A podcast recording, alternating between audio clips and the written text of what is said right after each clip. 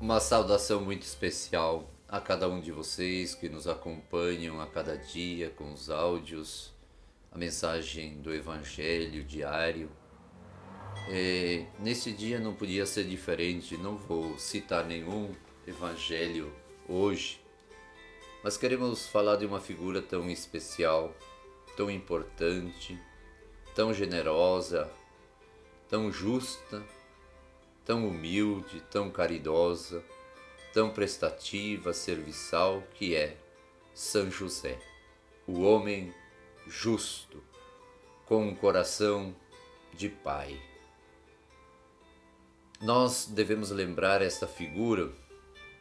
O santo não é para adorar, é para venerar, para seguir o seu exemplo, para acompanhar o processo da sua vida e pegar as coisas boas que ele realizou e nós também realizarmos no nosso dia a dia. São José é exemplo de pai, de homem puro, generoso, de homem que se coloca à disposição de Deus, que, que recebe dele uma missão tão especial, cuidar e proteger a vida do menino Jesus que iria nascer. O sonho de José era constituir uma família como todo homem e mulher tem dentro de si este sonho de construir uma família e de poder dar tudo necessário para ela. Esse humilde homem é escolhido por Deus, é chamado por Deus e recebe dele uma missão, toda ela especial, uma missão importante, fundamental é, talvez o homem capaz de aceitar essa condição era o único. José foi o único que foi capaz de aceitar essa condição. E é o único que pode ser considerado nosso pai adotivo. Nós somos filhos adotivos também de São José, como Jesus o foi. Somos filhos adotivos de Maria, ela é nossa mãe.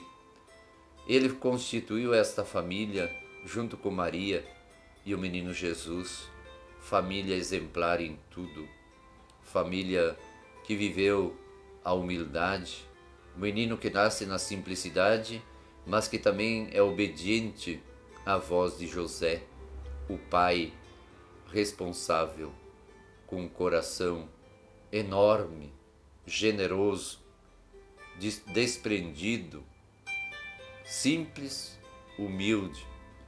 Pegamos essas características de São José, além das que já citei, a humildade e a caridade são próprias dos santos. São próprias daquelas pessoas capazes de deixar se conduzir por Deus, iluminar por Ele e trabalhar noite e dia para serem cada vez mais santos. José é quem nos mostra Jesus, juntamente com sua esposa Maria, no silêncio, na dedicação do seu trabalho de carpinteiro, no dia a dia constrói a sua história que marca as nossas vidas e a vida da Igreja. Pio XII o torna, o constitui patrono da Igreja, pois vê nele essas características importantes: a humildade, a generosidade, o serviço, a missão, a vocação de São José, de ser pai, de cuidar, de proteger, de defender, de estar ao lado do menino, desse inocente, desse menino frágil que nasce para salvar a humanidade.